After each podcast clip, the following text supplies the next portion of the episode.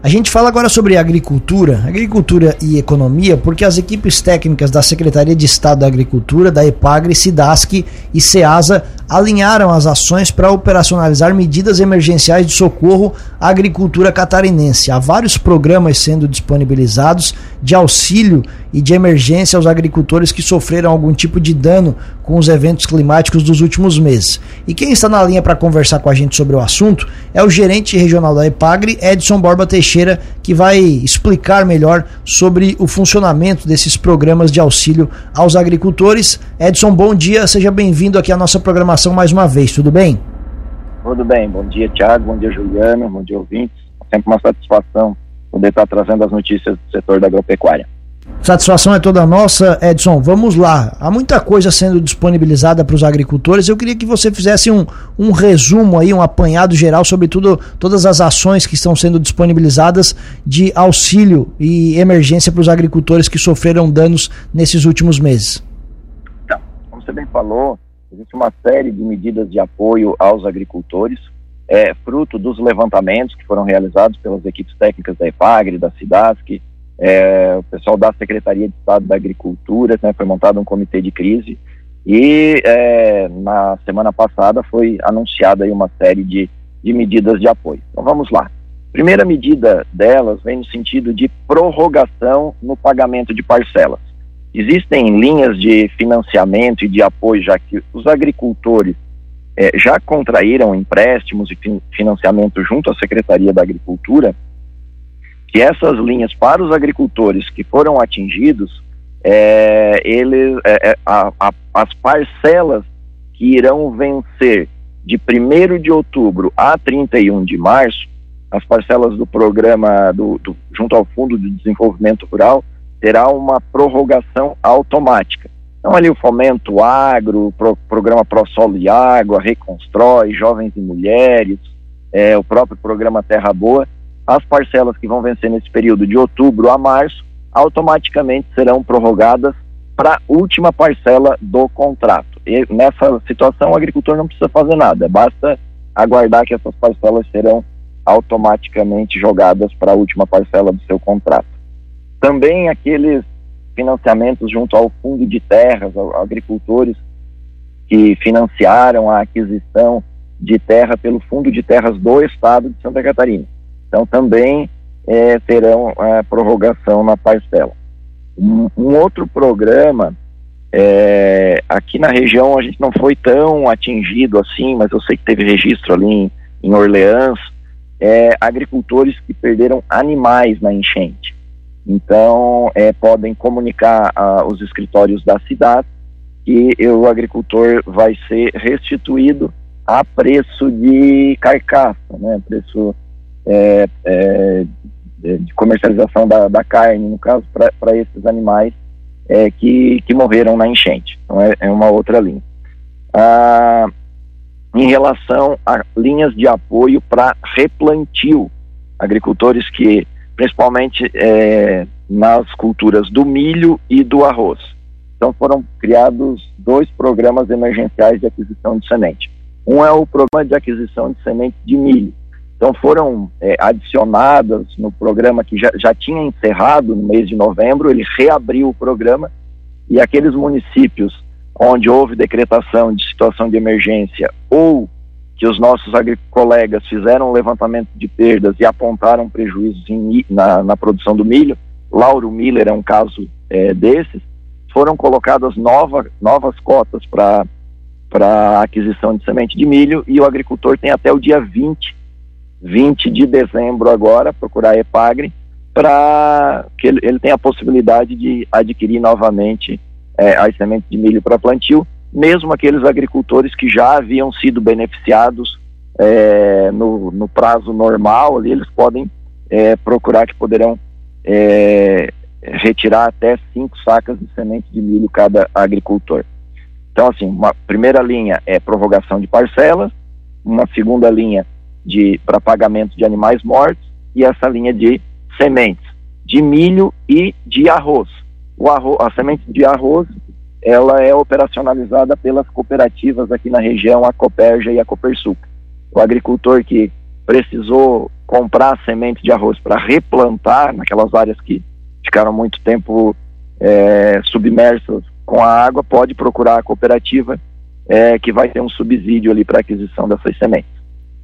Edson, é, assim, é, tem, tem, muita coisa sendo feita, muitos programas aí, você é, explicou alguns deles, para o agricultor que, muito provavelmente, em maior ou menor grau, é, seja semente, seja animais, ele foi atingido de alguma maneira, né? O, o, o aqui na nossa região ou qualquer outra região. Mas para o agricultor que precisa de informações, que ele não, não sabe dessa, dessa situação, está ouvindo a nossa entrevista e ele quer mais detalhes. Aonde que ele deve se dirigir, para onde ele deve ir para pegar esses detalhes, essas informações? Então, a nossa orientação é sempre procurar o nosso escritório municipal. Vai na EPAGRE, a secre... tanto a EPAGRE quanto a CIDAS, que é a Secretaria da Agricultura, tem essas informações. Nas redes sociais também hoje a gente tem essa informação, né? tanto da Secretaria da Agricultura quanto a EPAGRE, a gente tem publicações ali, tanto né, no Instagram, no Facebook ou no site da EPAGRE, é, mas a orientação é procurar o nosso escritório, porque assim, é, bem como você falou, tem uma série de, de programas, são, são sete linhas aí de apoio, e Uh, às vezes, para a gente estar tá falando aqui no rádio, acaba confundindo os agricultores, é muita informação. É, mas vai no escritório, o nosso técnico vai explicar é, cada situação, se o agricultor se enquadra, não se enquadra, quais são os critérios, quanto ele pode ser beneficiado e principalmente tem algumas linhas até de é, financiamento, que aí tem, um, tem que encaminhar projeto, comprovação com notas, e aí exige um, uma, uma conversa mais próxima com os nossos técnicos que vão dar essa, essa orientação. Edson, essas medidas elas são suficientes para compensar os prejuízos, as perdas? Elas são medidas paliativas dentro do possível? Qual é a sua avaliação?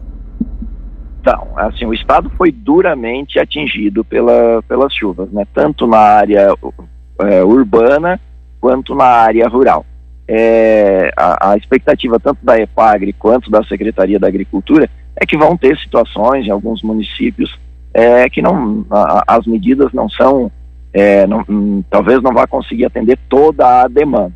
Mas nesse momento, a gente pede que os agricultores procurem, a gente vai atender dentro dessas nossas possibilidades e estamos negociando, há um, há um comitê de crise negociando com o governo do estado, a Secretaria da Agricultura, Assembleia Legislativa para ir aportando recursos, nesse momento recursos do Estado, está se buscando recursos do governo federal também.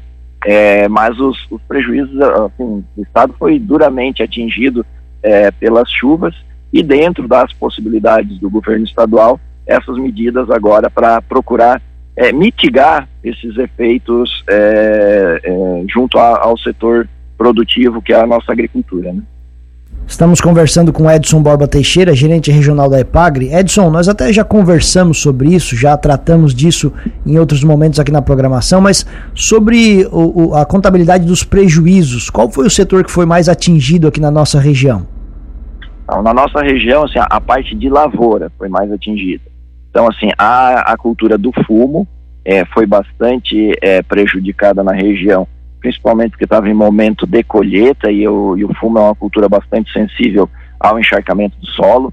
Nós tivemos áreas de milho bastante prejudicada, mandioca aqui no, na parte mais de Sombrio, é, Araranguá, foi bastante prejudicada também.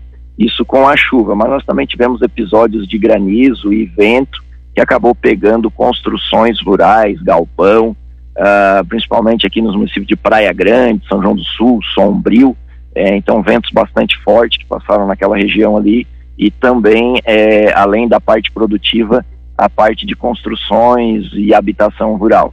É, então é, foram meses aí é, bastante com, com, eventos climáticos bastante intensos, né?